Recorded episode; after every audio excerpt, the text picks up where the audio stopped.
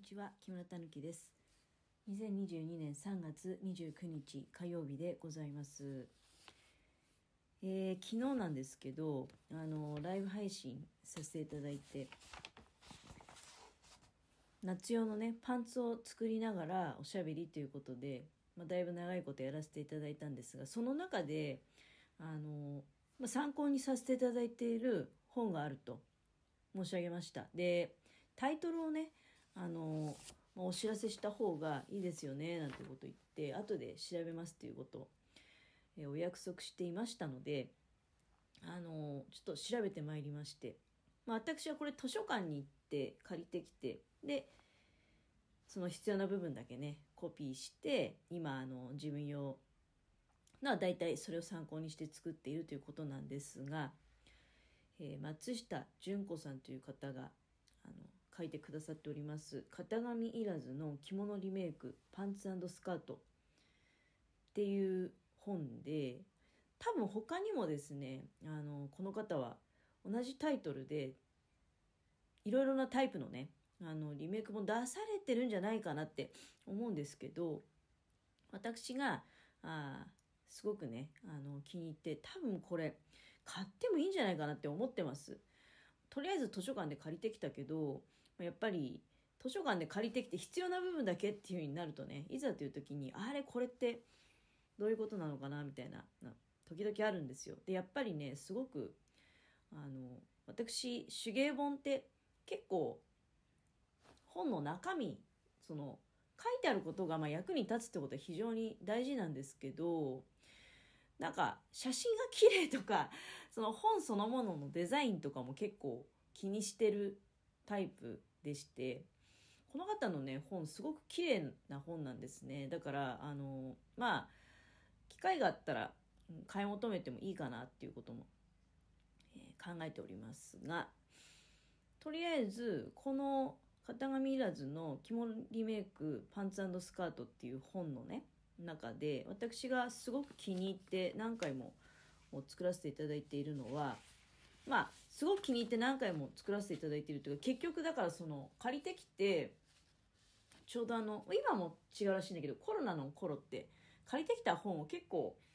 いつものその2週間とかじゃなくて延長して借りれるみたいな時期があったんですよね。でその頃に借りてきてで2枚ほど作ってねよかったからちょっとその部分だけコピーさせてもらおうっていう感じで。コピーをさせていただいた。で昨日作ったのはね絞りパンツっていうやつだったんですね。で結構気に入って作ってるのはあとは裾帯パンツっていうのと裾帯パンツの七分丈とかね作ってたりとかあとはねゆるりパンツっていうのを結構自分用に作ってたりします。ゆるりパンツの裾すぼみね。この3種類はあの最近そうだね。去年の夏からこの3点をまあ、大体ワンシーズン2枚とか作るんですよ。で前のシーズンのやつがまだいけるんでそうやってまあ増えていくんですね。でその前の前のシーズンとかだと結構股のところとかが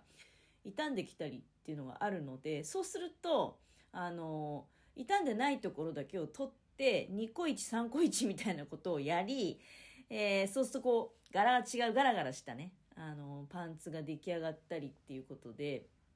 あの夏はねだから下半身はちょっとそういう個性的なあものを自分のね気に入ったあの柄の布だったりとかなんかインドのでっかいベッドカバーベッドカバーみたいな布あるじゃないですか。ああいうものなんかが結構こう安くねあの転がってたりするんですね。ですまあ全然気に入らない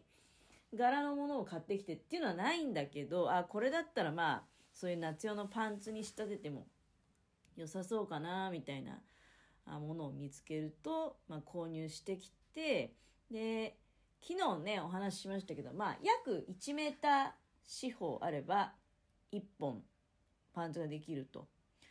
いうことなんですね。あのなのでそんなに大きい布じゃなくてもいいんですねで昨日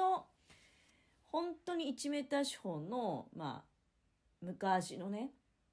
あの風呂敷綿風呂敷を使いましてであそういうパンツを作ったんですけど昨日は本当にロングであの1メーターびっちり使ってあのかかとまで来るようなねそういう長さのパンツを作ったんですね。そうじゃなくて別に夏場なんでむしろ七分丈ぐらいの方がねなんか涼しくていいんですよ。だから七分丈で切ればあのー、この1メーター四方で全然私が履くようなあパンツは作れたんじゃないかなと思います。ただ今回ロングにしたのはすごく細身の仕上がりだったんでなんか長い方がかっこいいかなって思ったんですよね。でそれであとはまあたまたまもう1枚同じ色の風呂敷があったのでそこからその足りない股の分をまあ借用してきてで、えー、パンツの形にしたと、うん、本来はまあ本当に 1m 小あれば十分にパンツできるんですね。でまあそうだね。やっぱりちょっとこう手縫いで仕上げるってなるとあの長いんでね。縫う距離が長いので辛いかもしれないけどでも、ま、全くできないっていうわけでもないと思うんですね。あとは使ってるミシンもあの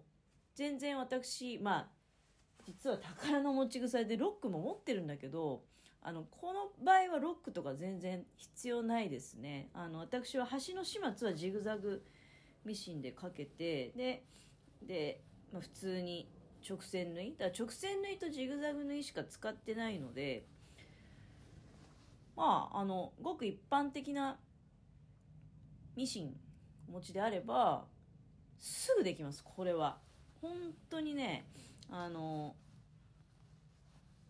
先ほど申し上げた本で着物リメイクだから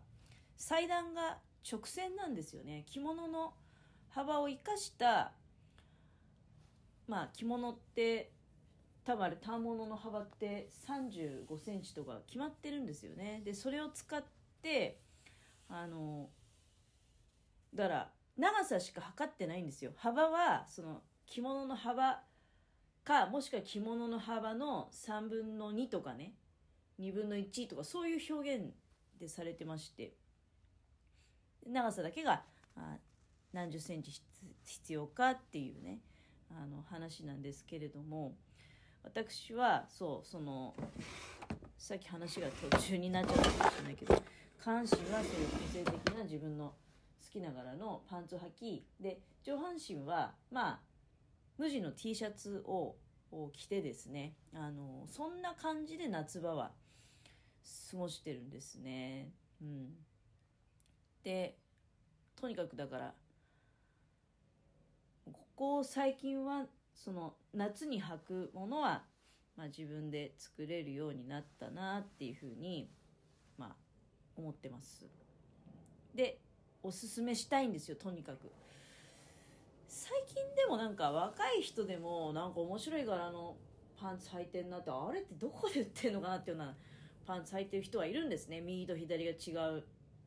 柄だったりとか。私がたまたまそういうのを気にして見てるから目に入ってきちゃうだけなのかもしれないけどそういうファッションしてる方がね特に夏になると結構いらっしゃってもしかしたら同じようなことやってる人いるのかもしんないなっていうね思う時もあります、うん、なぜならもうほんと図書館でもそういう着物リメイクの本っていっぱいあるんですよ。いっぱいあるってことはリクエストしてる人がいてであの入ってきてるっていうことだと思うので私の場合はただその着物をリメイクしてるんじゃなくてねあの実際はまあ買ってきた布をそういう着物幅に切って使っているという状態。